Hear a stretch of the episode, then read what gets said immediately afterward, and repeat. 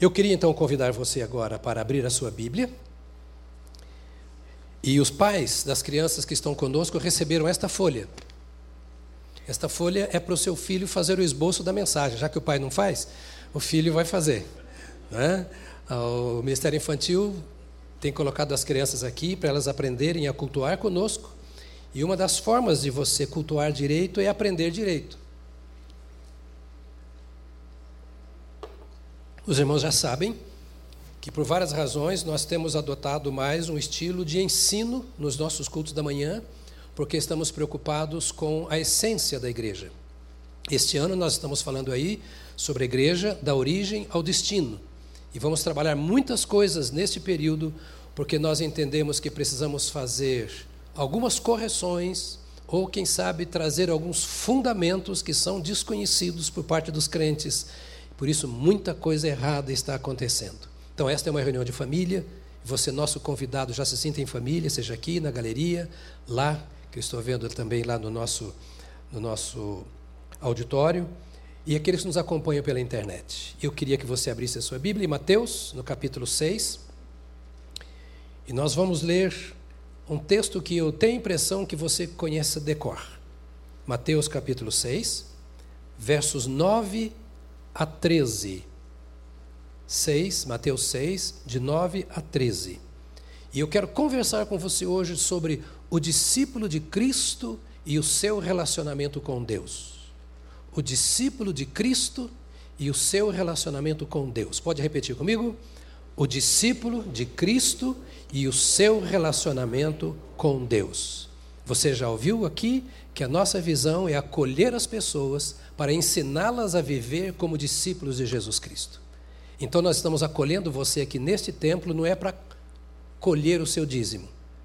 Estamos acolhendo você neste templo para ensinar, ensinar cada um de vocês a ser um discípulo de Jesus Cristo. E hoje, na manhã, então, o discípulo de Cristo e o seu relacionamento com Deus. Diz assim o texto: Vocês orem assim. Pai nosso que estás nos céus. Vamos juntos? Santificado seja o teu nome. Venha o teu reino. Seja feita a tua vontade, assim na terra como no céu. Dá-nos hoje o nosso pão de cada dia. Perdoa as nossas dívidas, assim como perdoamos aos nossos devedores e não nos deixes cair em tentação, mas livra-nos do mal, porque teu é o reino, o poder e a glória para sempre. Amém. Temos orado algumas vezes nesse culto, eu espero que você tenha orado antes de vir para cá e que o seu coração esteja aberto agora para aquilo que Deus quer falar, para que a sua vida seja renovada e transformada nesta manhã. Jesus estava aqui numa conversa com seus discípulos, no chamado Sermão do Monte, com o objetivo de mostrar para eles o que experimentam as pessoas que se unem a Ele para a implantação do reino de Deus na terra. É preciso que nós entendamos que Jesus não nos salvou porque nós sejamos gente boa, porque ele queria um punhado de salvo na terra só para ser salvo e mostrar para o diabo que ele tem poder para salvar. Jesus nos salvou com um objetivo: através dos salvos, mostrar na terra como funciona o reino de Deus. Você foi salvo, você tem certeza da sua salvação em Cristo? Você foi salvo para cooperar com Cristo, para participar com Cristo deste governo de Deus na face da terra. E para isso ele fala das bem-aventuranças, nós pregamos sete mensagens em seguida, terminamos domingo passado.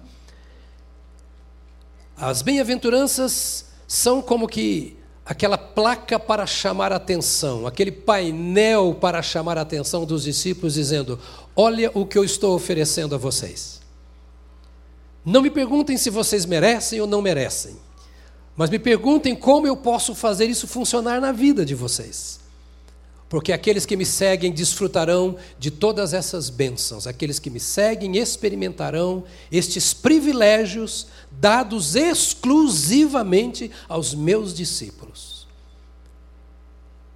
E agora, para completar esta apresentação da fachada da casa, da beleza da casa, o Senhor Jesus os chama bem pertinho e diz assim: Agora eu quero ensinar para vocês uma coisa. Eu quero ensinar para vocês que vocês têm o privilégio de desfrutar de uma relação mais próxima com Deus. Não estou chamando vocês para uma nova religião. Estou chamando vocês para um novo relacionamento. Não é para vocês cantarem ou comporem novas canções, frequentarem outros templos, terem outros amigos fazerem parte de uma outra sociedade. Não é isso. Eu estou chamando vocês para um relacionamento próximo e íntimo com Deus, o nosso Pai.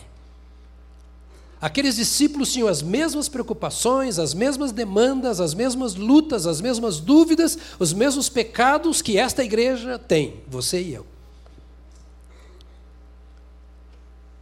Eles olhavam muitas vezes a vida religiosa do mesmo jeito que nós olhamos.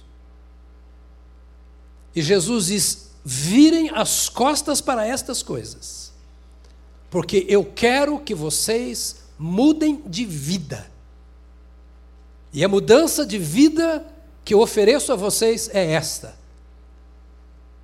o seu relacionamento com Deus está acima de qualquer relacionamento e ele está à sua disposição. Então desaparece a figura do sacerdote, desaparece a figura do sumo sacerdote, desaparece o sacrifício, desaparece o templo, desaparecem as estruturas, as organizações. O mundo se acaba quando Deus chega. Ele está dizendo assim: é você e Deus agora. Porque muitas vezes Hoje, como antes, a vida das pessoas está ligada à comunidade a qual ela pertence, à sociedade da qual ela faz parte, à religião, aos sistemas. E essas coisas, não raro, substituem a presença de Deus e substituem o relacionamento com Deus, pelo fato de darmos mais valor ao que aparece, ao que é palpável, ao que eu ouço, do que aquilo que está aqui no coração. Jesus estava dizendo para eles assim: Eu quero que vocês desfrutem agora de uma vida em que o sacerdote fica na casa dele, o pastor fica na casa dele, o diácono fica na casa dele e você fica na minha casa. Vós orareis assim. Como os outros oram, vocês já sabem. Como vocês oravam até agora, vocês já sabem.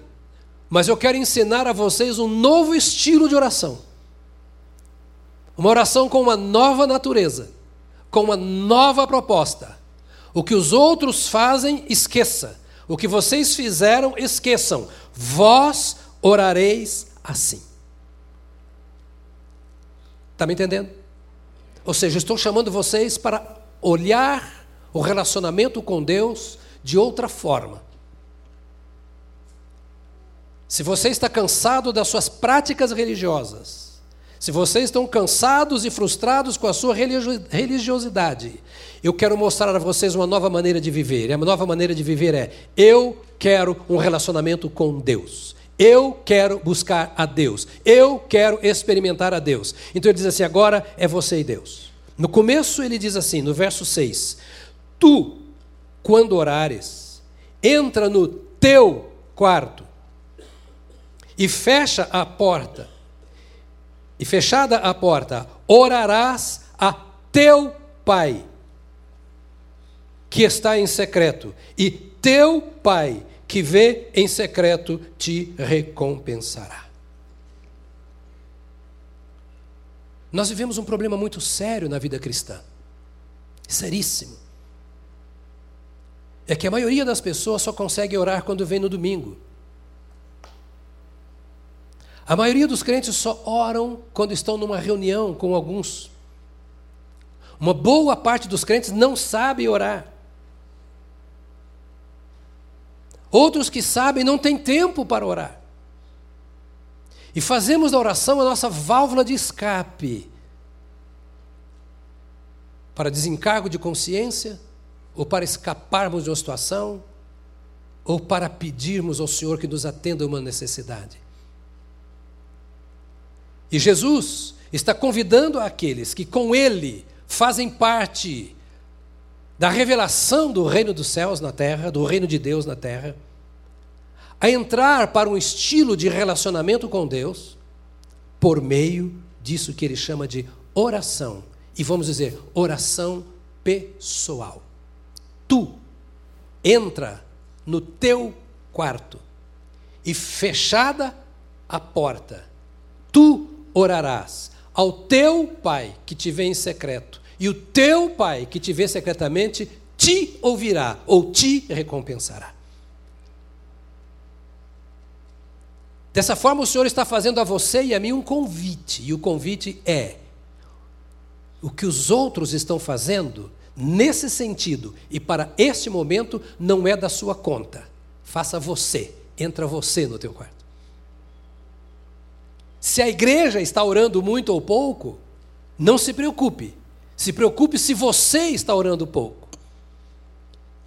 Jesus está dizendo aos discípulos assim: Estou chamando vocês, separando dessa multidão, de novo, que sobe o monte, desce o monte, que corre atrás dos milagres, que corre atrás de todas as bênçãos. Eu estou chamando você à parte para dizer: você deve ser o espelho para esta multidão, mas para você ser o espelho, como meu discípulo, você precisa primeiro conhecer o Pai que você tem. Então você cuide da sua vida. Tu orarás ao teu Pai que te vê em secreto. Então, esta é uma relação para a qual somos chamados de uma relação entre pai e filho. Diga, o meu pai. O meu pai que me vê em secreto. Não é o pai do pastor, não é o pai da igreja, não é o pai dos apóstolos. Olha que coisa gostosa Jesus está trazendo no momento de confusão para aqueles discípulos. De um misto de doutrinas e religiões, exatamente como acontece agora. De pensamentos, Jesus fala: Eu quero chamar você para que você se relacione com o pai que você tem e não conhece. Deus é o meu pai. E o meu pai espera me ouvir. O meu pai espera por um encontro comigo. E Jesus é o enviado de Deus. E Deus o mandou para cá para dizer para você que você tem um pai que te vê secretamente. Que sabe o que está no seu coração, na sua mente, tudo isso você já sabe. Mas esse Deus está esperando que você entre nesse segredo divino, nesse mistério de relacionamento. E que essa seja a vida do discípulo. Por isso, com todos em volta, eu fico com a impressão, assim, de Jesus como bom mestre, bom professor, olhando um, para, um por um, dizendo: Tu entra no teu quarto, viu? Entra, entra, olha, entra no teu quarto, tu, porque tu tens um pai, tem um pai, sabia? Então, o teu pai que te vê em secreto, ele quer recompensar a você.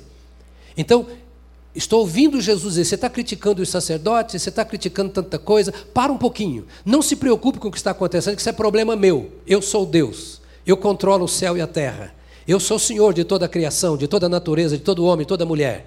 Não se preocupe, se preocupe com você agora. Agora é o salve-se quem puder. Percebe? É o salve, você precisa do seu pai. A maior crise da atualidade é esta, a crise de orfandade. A grande situação que aparece nos nossos gabinetes, com cinco minutos de conversa, nós já percebemos: orfandade, ausência de pai, ausência de mãe, ausência de família, ausência de referência ou rejeição ao pai que teve, à mãe que teve, ao modelo de família que teve. E é para essa crise de orfandade que nós vivemos hoje, também é necessário nós pensarmos assim: eu tenho um pai que é a minha referência. Eu posso levantar os meus olhos e olhar para Ele. Eu posso ter o meu momento com Ele. Ele sabe dos meus segredos. Ele entra no quarto mais escuro da minha vida. E eu posso agora, por ser convidado, a entrar no segredo do Senhor para descobrir o que Ele tem para a minha vida. Então Deus é apresentado por Jesus aqui como pai da família. Falta essa noção muitas vezes. Falta essa noção é, na vida até mesmo de muitos crentes. E Jesus fala: então vamos aprender a nos relacionarmos de forma bem especial com esse pai da nossa família. Vamos aprender a ter um relacionamento com Deus. Você pode me ajudar dizendo relacionamento? Relacionamento é algo de mão dupla.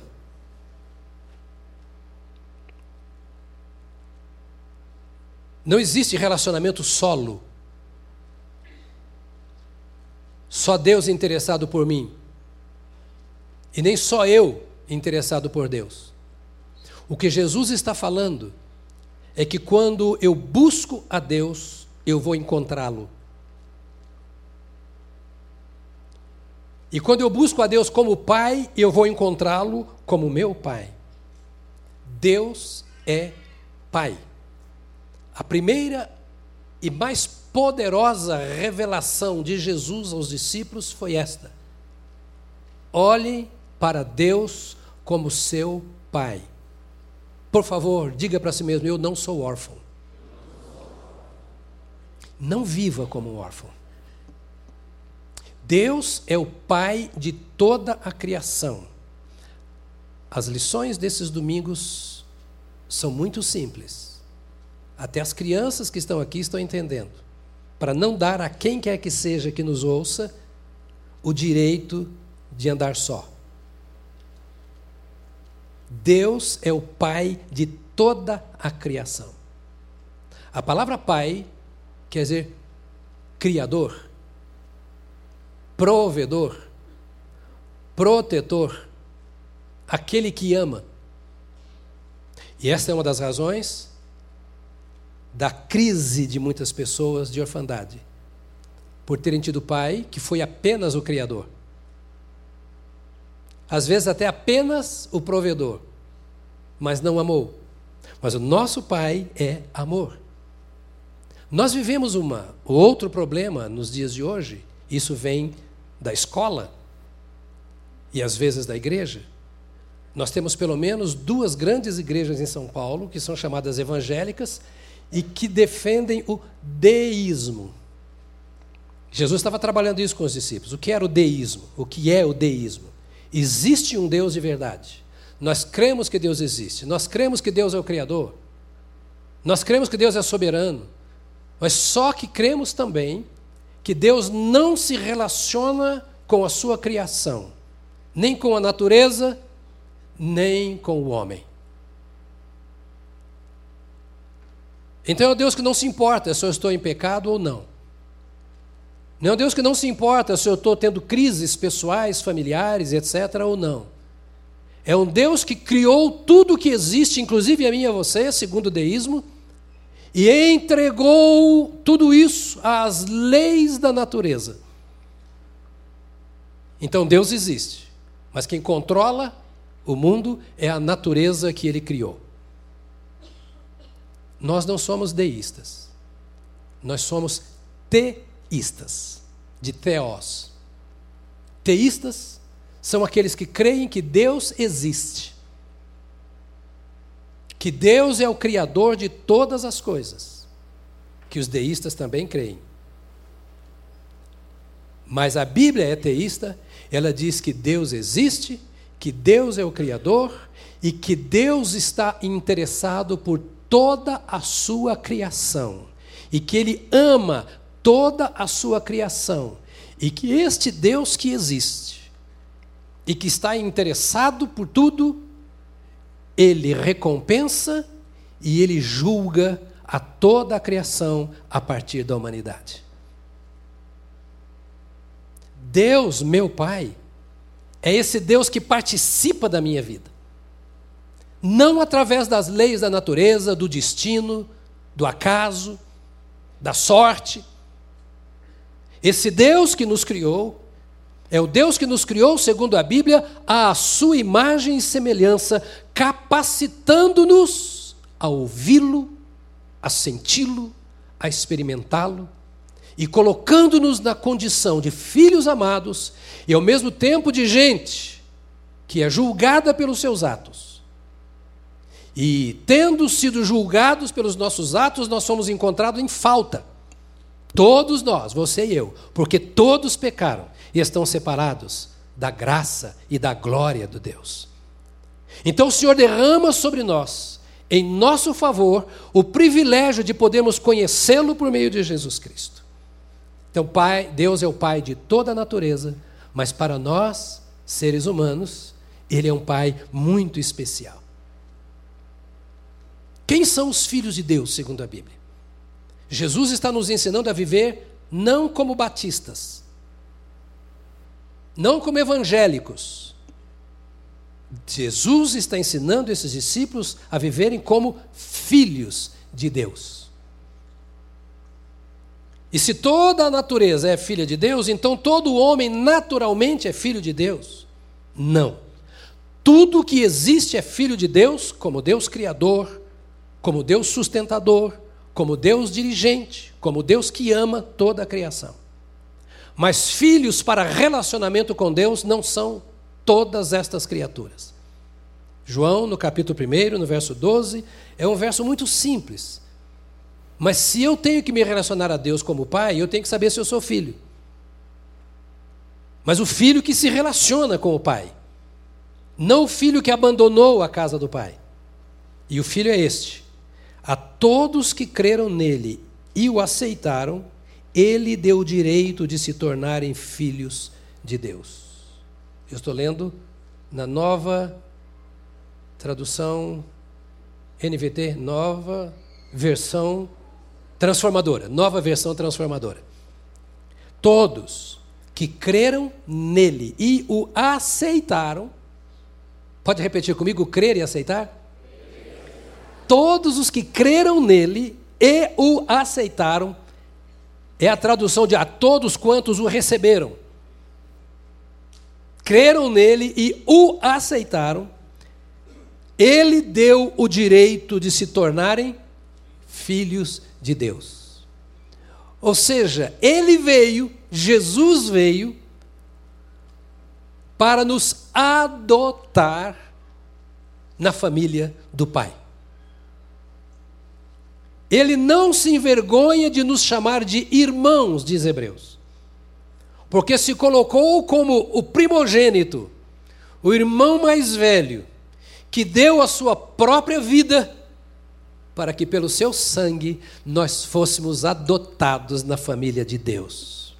E todo aquele que crê que Jesus Cristo é o Filho de Deus, enviado e que morreu e ressuscitou para a remissão dos nossos pecados, aquele que crê e que aceita esta verdade é transformado é recebido como filho de Deus. E se você é um filho de Deus, dê um glória a Deus, porque você escapou do inferno e ganhou o céu. Porque você saiu do estado de solidão e ganhou um amigo. Um amigo que você o chama de Pai, que é o Deus e Pai de nosso Senhor e Salvador Jesus Cristo. Toda a criação foi destruída pelo pecado. Toda a criação. Essa historinha que eu estou te contando é a historinha que você deve contar para o seu colega que chegou todo drogado. Amanhã lá no trabalho, que passou uma semana, aquela sexta-feira, aquele sábado, aquele feriado. E você vai entender quando Gênesis 3 diz que é, o Senhor diz a Adão assim: Por tua causa toda a terra é maldita. Ou maldita é a terra por tua causa. Toda a terra, toda a criação foi maldita. Mas a mesma Bíblia diz que Deus enviou o seu Filho ao mundo para que esse mundo que foi maldito seja salvo por ele. Jesus está conversando como eu com vocês aqui, naquela ocasião com os discípulos, dizendo: Eu estou oferecendo a vocês uma chance. Olha para mim, querido. É uma oportunidade que Deus nos dá, que só Deus pode dar. Uma oportunidade de você ser chamado filho de Deus. Esta salvação que Cristo nos oferece nos dá o direito, por sermos membros da família, de entrar na casa de Deus. Minha sobrinha e o marido que estão aqui, vêm aqui de vez em quando, mas eles têm a senha da minha casa. Eles podem chegar a hora que quiser, de madrugada, desde que me faça o creme de cupuaçu que você fez. Entram, têm a senha, porque são minha família. Jesus está dizendo a você assim: Eu vim te dar a senha. Você é filho de Deus. Em mim, você tem o direito de entrar na casa do Pai. Só por mim. Eu sou o caminho, a verdade e a vida. E ninguém vem ao Pai a não ser por mim. Mas qualquer um vai ao Pai se for por mim. Eu sou a senha. O meu nome, Jesus, lhe dá o direito de entrar para a minha família e a porta está aberta. Você pode entrar para a família. Que tipo de pai Deus é para o crente? Hoje é só a introdução. Que tipo de pai Deus é para você? Talvez você tenha chegado aqui hoje nesse estado que eu falei há pouco.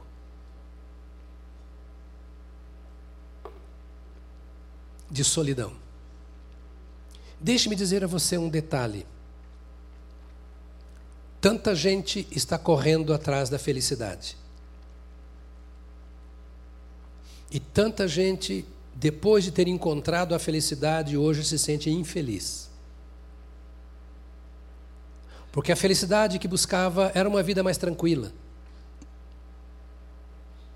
Era um casamento tranquilo, uma família estável um bom emprego, salário razoável, uma boa aceitação. Todos nós sonhamos com isso. E todos nós trabalhamos e lutamos para isso.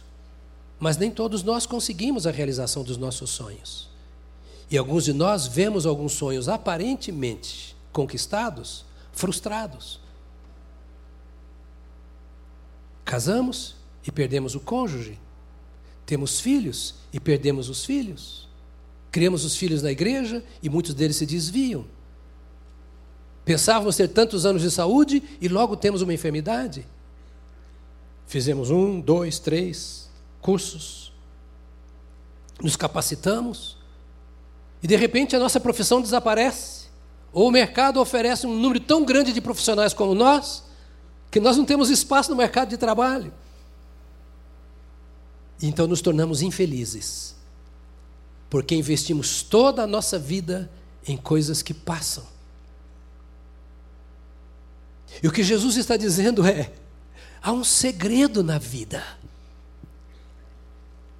E a única coisa que você não perderá e que te dará real felicidade é o seu relacionamento com Deus. E o seu relacionamento com Deus independe das coisas que acontecem aqui. O seu relacionamento com Deus não depende do irmão que está ao seu lado, é o que Jesus está dizendo. Não depende destas coisas que você buscou para ser feliz. A sua felicidade está numa pessoa, e está na pessoa daquele que te criou a imagem e a semelhança dele, Deus, o seu Pai. Então, se você entrou hoje aqui frustrado por perdas, eu quero dizer a você que Deus está te chamando, dizendo assim: vem para perto, filho.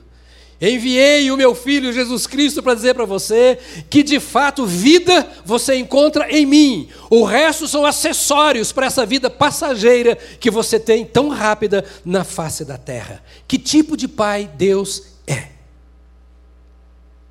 No capítulo 10 de Mateus, nos versos 30, verso 30 e depois no capítulo 6, verso 25, eu vou ler só o capítulo 6, 25 porque vai até o 34. Veja bem, portanto, eu lhes digo: não se preocupem. Diga para o seu lado: não se preocupe. Não se preocupe. Está preocupado hoje aqui? não se preocupem com suas próprias vidas. Será que Jesus é a verdade? Será que Jesus é mesmo o Salvador? Será que Jesus é mesmo o unigênito de Deus para a nossa vida? Se Ele é o caminho e a verdade, o que Ele está dizendo aqui é verdadeiro. Se é verdadeiro, Ele diz: Portanto, eu lhes digo: não se preocupem com suas próprias vidas, quanto ao que comer ou beber, nem com seus próprios corpos, quanto ao que vestir. Não é a vida mais importante do que a comida? E o corpo mais importante do que a roupa? Observem as aves do céu, não semeiam, nem colhem, nem armazenam em seus celeiros. Contudo, o Pai Celestial as alimenta. Não têm vocês muito mais valor do que elas?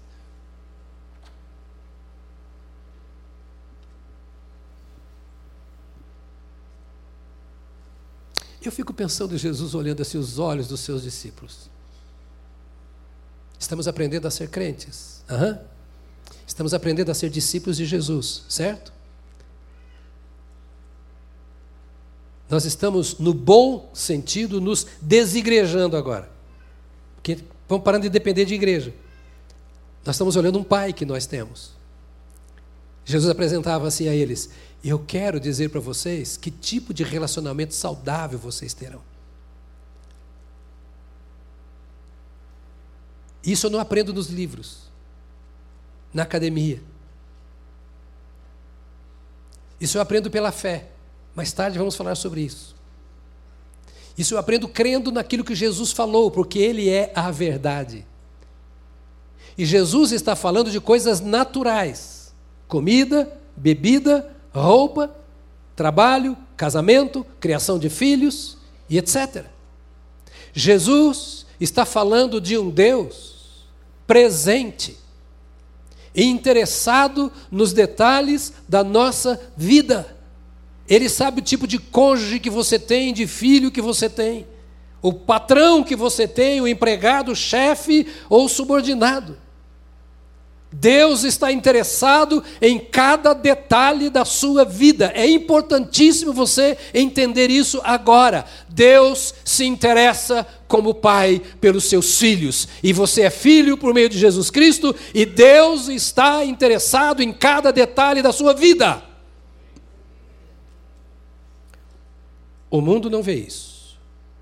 Mas você precisa entender esta verdade. Então Jesus chama os discípulos, é como que se ele estivesse olhando nos olhos, como eu estou olhando pelo menos nos primeiros olhos aqui da frente. Né? Vem cá, vem pertinho. Eu vim trazer uma revelação para você. Você não está sozinho, não. Pode crer no que eu estou dizendo.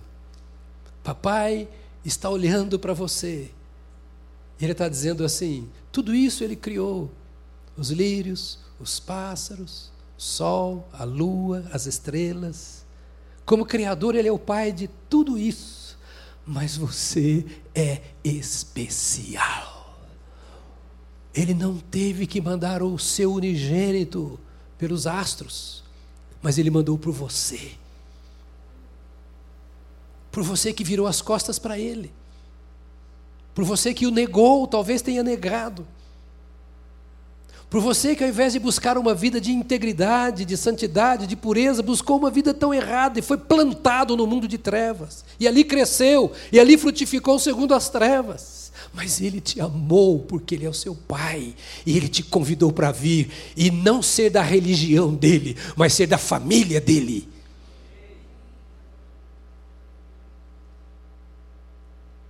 Ouça o Senhor falando isso nos seus ouvidos espirituais. E deixe o Espírito Santo quebrantar o seu coração para você crer nessa realidade de Jesus. Deus é um pai que valoriza os seus filhos.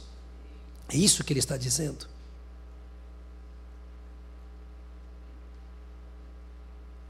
Por mais falho que sejamos,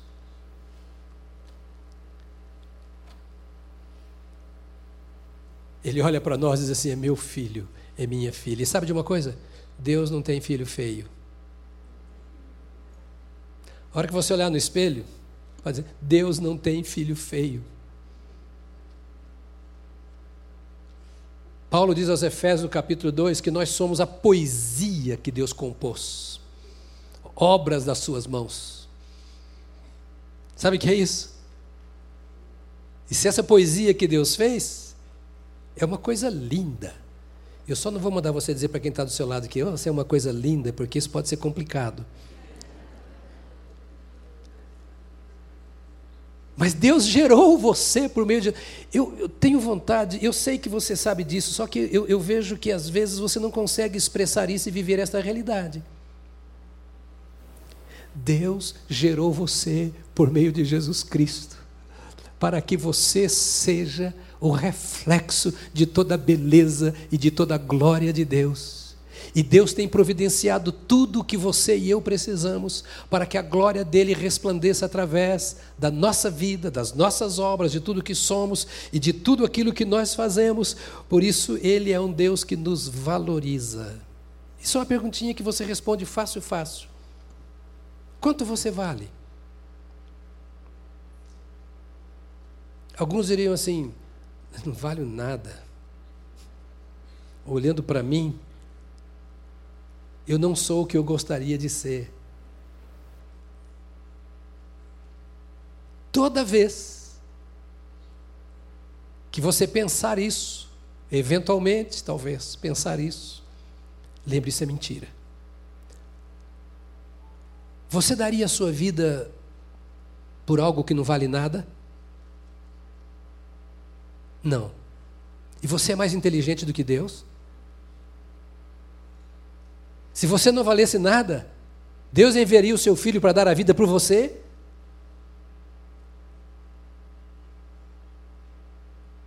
Deus não viu em mim nada que presta, mas eu presto.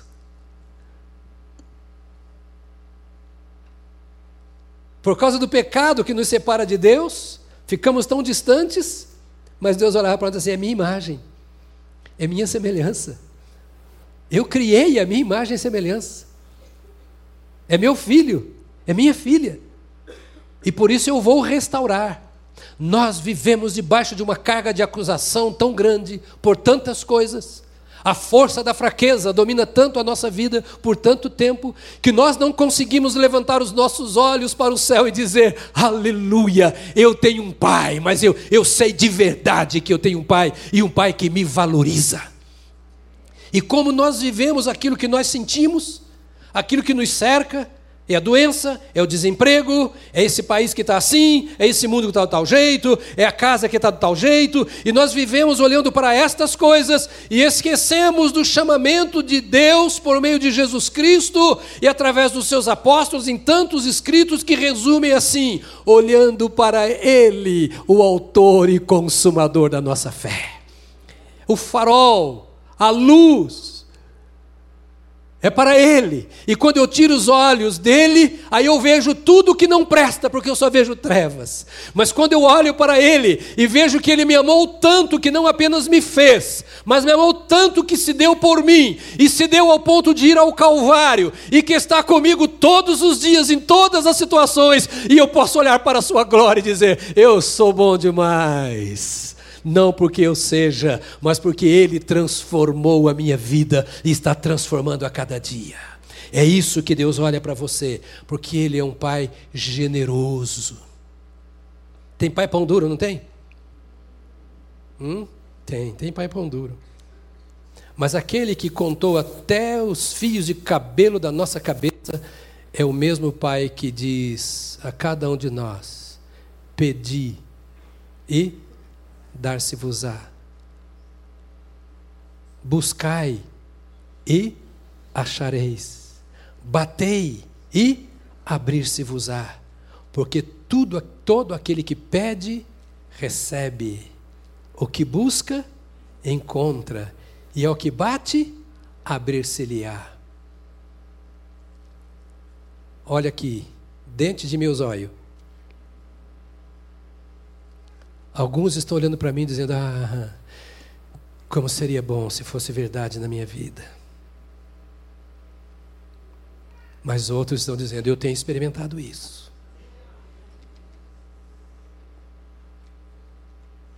Por que a diferença?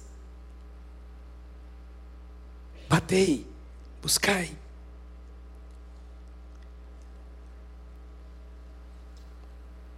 Eu quero caminhar para o encerramento dizendo: Deus, o Deus revelado por Jesus, é o Pai que protege.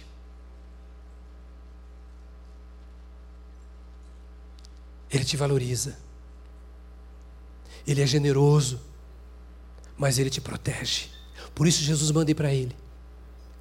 Paulo entendeu isso e no meio de tanta aflição, de tanta dificuldade, no capítulo 8 de Romanos, no verso 1, é, verso 38, 31, Romanos 8, 31, ele diz: Se Deus é por nós, quem será contra nós? Pastor Enéas Tonini, saudosa memória, fundador desta igreja, muitas vezes ele terminava os nossos cultos dizendo: Se Deus é por nós, quem será contra nós? E mandava a igreja repetir. Lembra assim quem é do tempo do pastor Enéas aqui? Lembra dizendo isso? Se Deus é por nós, quem será contra nós? E Paulo escreve para a igreja de Roma, que estava em polvorosa, numa situação difícil, num ambiente horrível, imoral, violento e etc vou usar a expressão que é só para chover no molhado, no mundo mundano de Roma. E Paulo escreve para eles, dando-lhes ânimo, dizendo: Eu sei que nós por causa do nosso pecado, todos pecamos e fomos separados da glória de Deus. Eu sei de tudo isso. Mas eu sei também que Deus fez uma obra tão extraordinária no Calvário, através do seu Filho Jesus Cristo, para nos proteger. O Senhor protege a minha mente, o Senhor protege a minha alma, o Senhor protege o meu coração, o Senhor protege a minha vocação, o Senhor protege a minha vida. O meu Deus é o meu protetor. O salmista no Salmo 121 diz: é, Eu já até fiquei desanimado porque eu tenho tanta necessidade. Salmo 121, eu olhei para um lado, olhei para outro, olhei para todo canto, ninguém pode me ajudar, ninguém pode me socorrer. Eleva os meus olhos para os montes, de onde me virá o socorro? O meu socorro, a minha proteção, a minha ajuda vem do Senhor dos exércitos. O Senhor é o meu ajudador, o Senhor é o meu protetor. E Jesus está dizendo assim: Eu quero ensinar vocês a se relacionar com esse Deus não com o Deus dos deístas que está distante, que soltou você à mercê da natureza. Não com o Deus do destino, da filosofia. Eu estou colocando você, vim buscar você para estar nas mãos do Deus eterno, o Criador dos céus e da terra, o regenerador da sua vida, o seu companheiro, o seu amigo. A quem você pertence?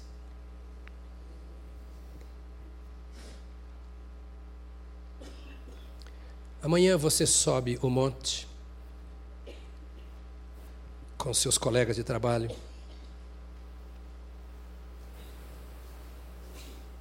Talvez alguns de vocês vão subir ao monte daqui a pouco com a sua família que não conhece a Deus.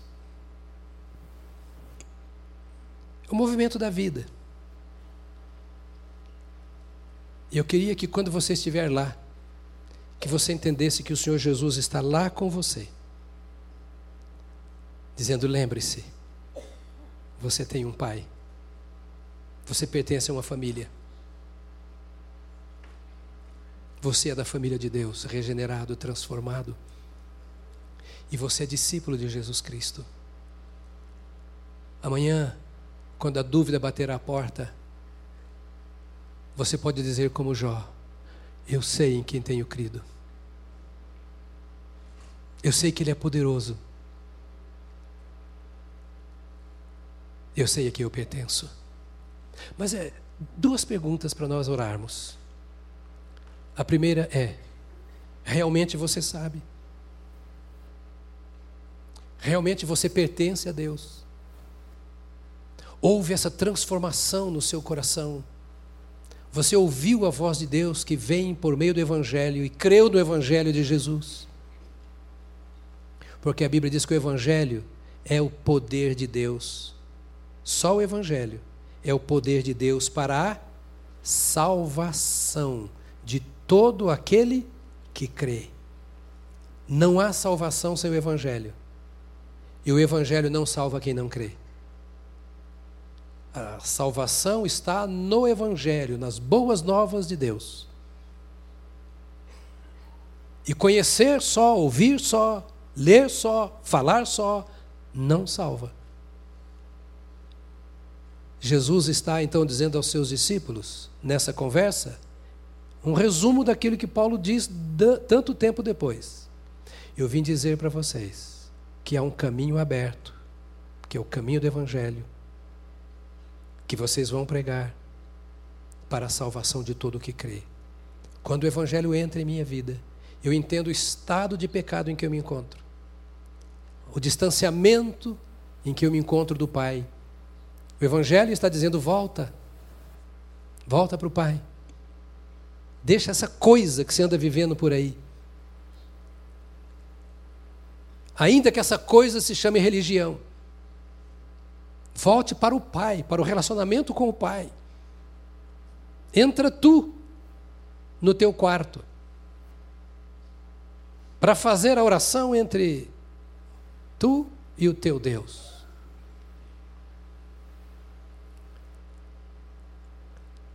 E é mais ou menos assim. Jesus está dizendo assim: fecha com Deus, cara. Fecha com Deus. Entra no teu quarto. Fecha a porta do teu quarto. E conversa em segredo com aquele que te vê secretamente. Não dá para se esconder de Deus. Meu irmão, minha irmã, não dá para se esconder de Deus.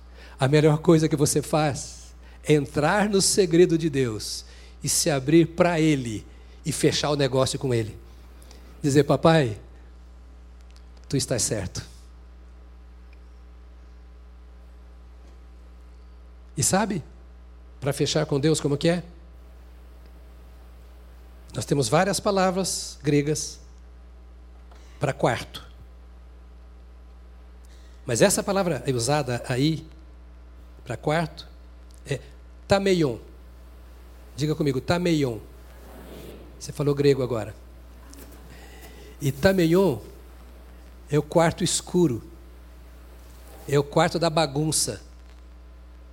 Sabe aquela dispensa que a gente tem lá na roça, no apartamento tem de ter, onde você põe pneu de bicicleta, pneu furado do carro você quer colocar manchão, graxa, é, saco de, de, de farinha, é, onde tem piolho, pulga, rato, barata aquele quarto escuro. É esse o quarto que Jesus está falando assim. Abre esse quarto escuro. Abre esse quarto escuro. Onde tem sombras. Esse quarto frio da vida, da alma. Abre e conversa com teu pai em segredo. Porque não tem segredo para ele. Você pode contar tudo. Ele é teu pai. Se abra. Chora na presença dele. Seja curado na presença do Pai. Ele está te esperando lá na escuridão do seu quarto, da sua vida. Talvez onde haja pecados que ninguém saiba. Medo do qual você não tem coragem de falar. Revolta. Insegurança. Deus está te esperando ali nesse estado de alma. Quem sabe te fizeram mal vida fora. E você está culpando Deus pelo mal que te fizeram, porque Deus não me guardou. Mais tarde vamos falar sobre isso, que eu não estou encerrando a mensagem, estou dando um, uma pausa para a gente continuar domingo que vem. Porque vamos continuar pensando na oração do Pai Nosso. Que o Senhor está falando, é desse jeito que você entra em relacionamento com o Pai. E para terminar, uma pergunta: quando é que você vai entrar neste seu quarto e convidar o Pai para entrar nele com você? Quando é que você vai encarar essa situação? E dizer: Deus, eu não aguento mais esse fardo. Quem sabe essa vida dupla, um pouco na luz, um pouco nas trevas. Lembra, Jesus estava falando para discípulos que estavam começando, eles não sabiam nada do reino, e talvez você também não saiba. Ainda que, quem sabe, muito tempo dentro da igreja, mas estar dentro da igreja não é ouvir a Deus. Você pode entrar aqui e sair do mesmo jeito, é até pior. Mas quem sabe hoje o Espírito de Deus está falando para você assim, ei, Carol, dá um jeito na sua vida. Daí, olha, a luz está entrando nas trevas da sua vida. O Senhor está dizendo, há um tipo de relacionamento que você ainda não experimentou e que você pode experimentar com Deus e você não depende de ninguém, a não ser de Jesus Cristo, Filho de Deus, que deu a vida por você por amor e que te conhece por dentro. Jesus está ensinando os seus discípulos e hoje a você e a mim. Nós estamos aprendendo a como nos relacionar com Deus para que nós não tenhamos um Deus distante como ele tem sido para a vida da maioria. Que só, me permita a expressão, só desce quando estamos cantando juntos. Um Deus que só se apresenta quando eu estou com a missionária Isabel na oração, o pastor Roberto. Um Deus que só vem e alegra o meu coração quando eu estou ouvindo uma palavra. Não! É o Pai que te dá a mão e diz, como tenho repetido N vezes aqui, esta palavra de Isaías: Eu te tomo pela tua mão direita e te digo, não temas, porque eu, o teu Pai, te ajudo. Fica de pé, querido, nessa hora. Diga para si mesmo: Eu tenho um Pai. Pai nosso que está nos céus Pai nosso, que trouxe os céus à terra, na pessoa do seu Filho Jesus Cristo. Feche os seus olhos e diga para si mesmo assim: Deus é o meu Pai. Não gostei.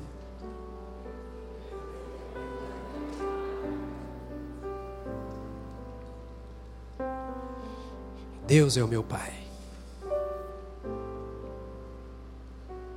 Duas coisas para encerrar. Primeiro, nesta semana, eu quero desafiar você a buscar entrar num novo relacionamento com seu pai.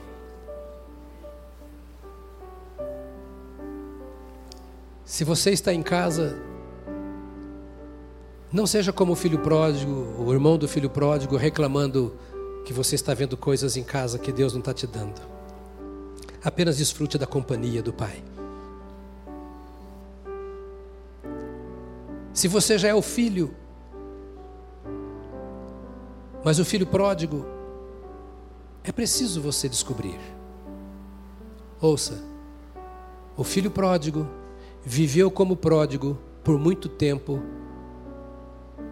fazendo refeição com o pai em casa. Ele estava na casa, mas o pai já não era o mesmo para ele.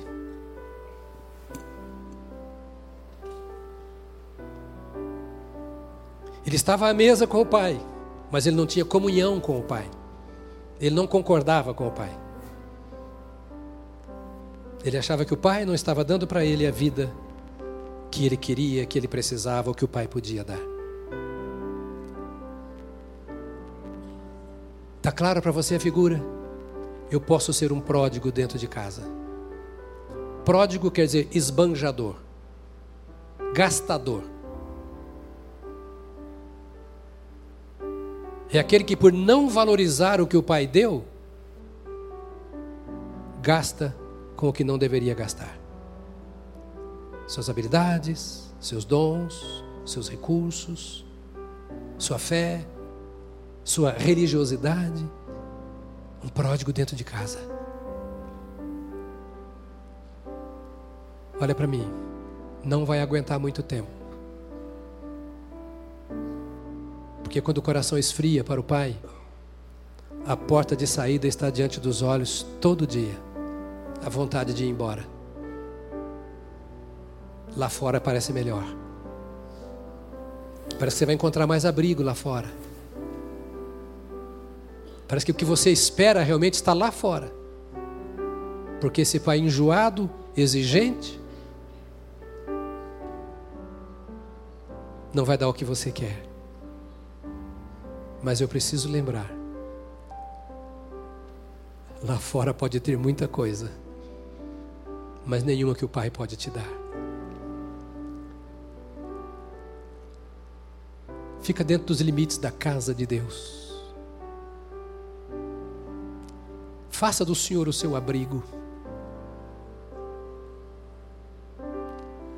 Se o coração está já se esfriando, distante, lembre que Jesus te ensinou a orar e que isso é você, que ninguém tem nada com isso. Nem sua esposa, nem seu marido, nem seus filhos, nem seus pais, nem seu pastor, nem sua igreja. Ele é o teu Deus. E você é o filho, a filha particular do Senhor Deus. Vire os, os, as costas para as outras coisas. Coisas que te distanciam de Deus. Coisas que te atraem para longe do Senhor. Agarre-se no teu Pai. Abrace o teu Pai. Deixe o teu Pai te abraçar. Ame.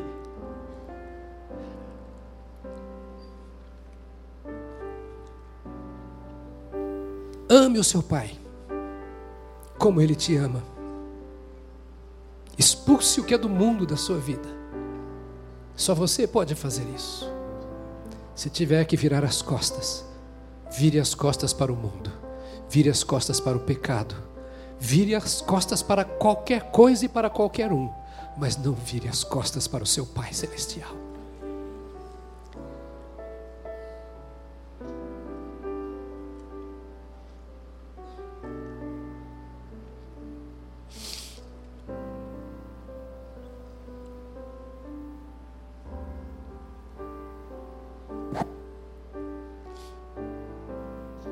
Queria que você fechasse os seus olhos.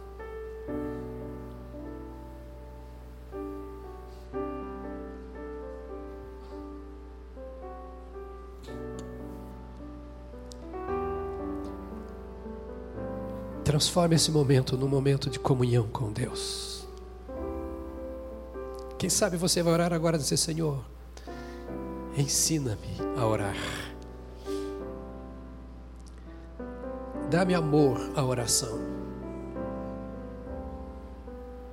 Dá-me uma vida de oração. Dá-me sentir o significado da oração.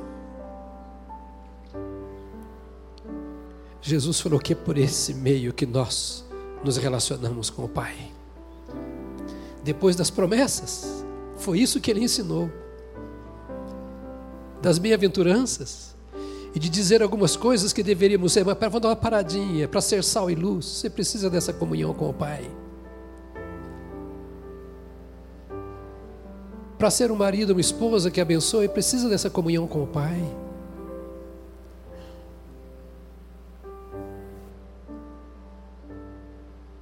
Que você vai dar para o seu pai nesta manhã? O mais barato O que é mais fácil? Ou você está disposto a sacrificar aquilo que não agrada a Deus, por amor a Deus? A dizer: Senhor, tu és tão bom para mim, tens tido misericórdia, tens me dado a tua graça. Ou quem sabe você ainda não chama a Deus de Pai, porque ainda não entregou a Ele a sua vida, e é filho aquele que entregou a vida a Ele por meio de Jesus. Eu quero orar por você nesta manhã que nunca sentiu esta realidade transformadora em sua vida, de Jesus Cristo entrar em sua vida e fazer de você uma nova criatura. A você que hoje está dizendo: Ó oh Deus, eu quero te conhecer, eu quero ter certeza de meus pecados perdoados. Eu quero que tu estabeleças comigo comunhão, porque eu não consigo entrar à tua presença. Então eu quero que tu venhas, que tu derrames no meu coração a paz e a convicção de que meu pecado foi perdoado. Amanhã, Senhor, eu vou morrer. E essas tragédias que nós vemos, muitas vezes nos fazem pensar que pode acontecer tudo tão de repente. E se eu partir, para onde eu vou? Para a casa do Pai ou vou ficar de fora? E a escolha é feita aqui agora. Se a escolha pudesse ser feita depois da morte, Jesus não teria vindo e sofrido tanto para que nós pudéssemos ser salvos. É loucura pensar num Deus que vai resolver meu problema depois de eu ter vivido toda a vida que eu quis aqui. Ele enviou Jesus para salvar o mundo no qual nós estamos.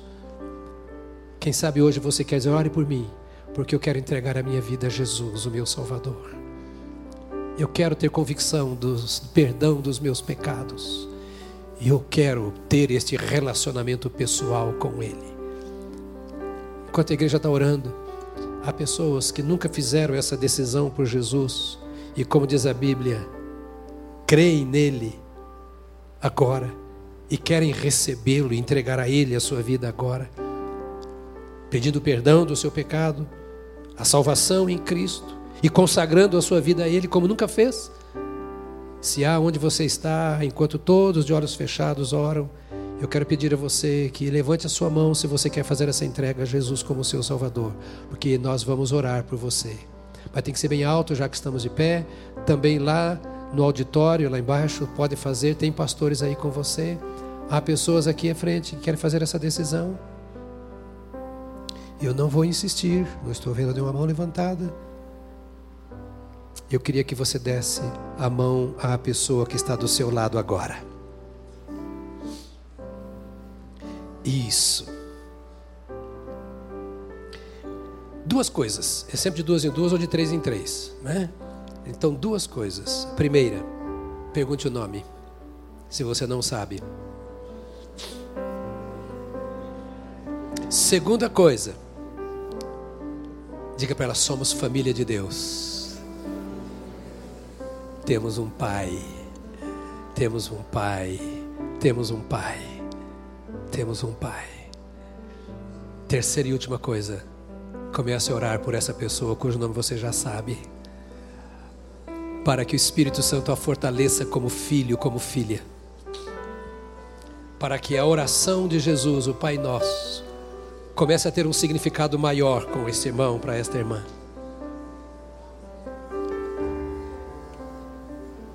Pode levantar a sua voz. Se você é pentecostal, pode levantar bem alto ainda a sua voz.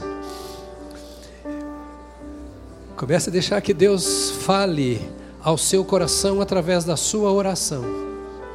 E que o Espírito Santo faça você perceber esta realidade de que você é filho de Deus. Deixe cair por terra agora tudo aquilo que seja cortina, véu, que tenha te separado do relacionamento com Deus. Entenda que foi aberto um novo e vivo caminho, pelo qual você pode olhar a face do Pai e chamá-lo de Pai. Jesus Cristo te concede esse direito de chamar a Deus de Pai, Pai por toda a eternidade.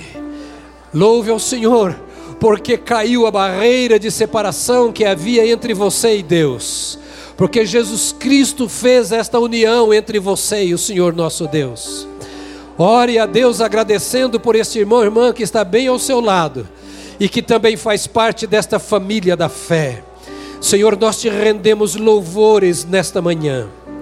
Enquanto pedimos ao Senhor perdão pela nossa ausência, perdão pelo nosso distanciamento de Ti, perdão a Deus bendito por nos envolvermos com tantas coisas, perdão por mantermos trancada e nós do lado de fora do quarto escuro Perdão a Deus bendito por não entrarmos na tua presença e não permitirmos que tu entres neste quarto da nossa vida e nos vires pelo avesso e coloques para fora toda sujeira, todo entulho, tudo que não presta Ó Deus, nós entramos nesta manhã na presença do Senhor, te agradecendo porque és o nosso Pai e porque nos deste Jesus Cristo que nos traz de volta à casa e à comunhão do Pai. E eu oro pelo teu povo nesta manhã. Ó Deus, em nome de Jesus, que nesta semana os teus filhos sejam alimentados pela palavra que ouviram, sejam transformados no poder do teu espírito pela palavra que ouviram, que o temor do Senhor caia sobre nós, que o temor do Senhor caia sobre nós, e que ninguém aqui queira viver distanciado de ti, mas que cada um queira desfrutar do privilégio de viver pessoal e individualmente em comunhão com o Senhor. Ó Deus, ajuda-nos a não olhar para outro, ajuda-nos a olhar somente para o Senhor, que é o autor e consumador da nossa fé quando o teu povo dobrar os joelhos nesta semana, quando os teus filhos buscarem a tua face neste aconchego com o Senhor. Ó oh, Pai, abra os céus sobre a tua igreja, abra os céus sobre os teus filhos, traz a luz da tua presença e a revelação da tua vontade. Ó oh, Deus, que os teus filhos sintam o teu amor, que se derramem amor na tua presença, que tu, ó Deus, seja atraente para os teus filhos, que cada um veja a beleza da tua glória, a beleza da tua santidade e a grandeza da comunhão íntima com este Pai que nos amou e que enviou o seu Filho em nosso favor.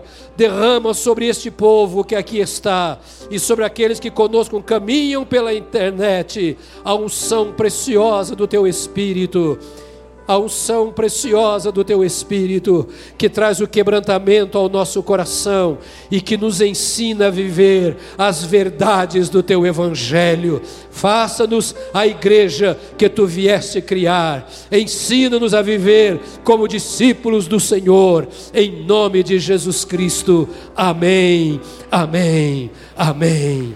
Glória a Deus. Aleluia. Aleluia. Vá em paz. Que o Espírito Santo abra as portas do seu entendimento para esse relacionamento com Deus.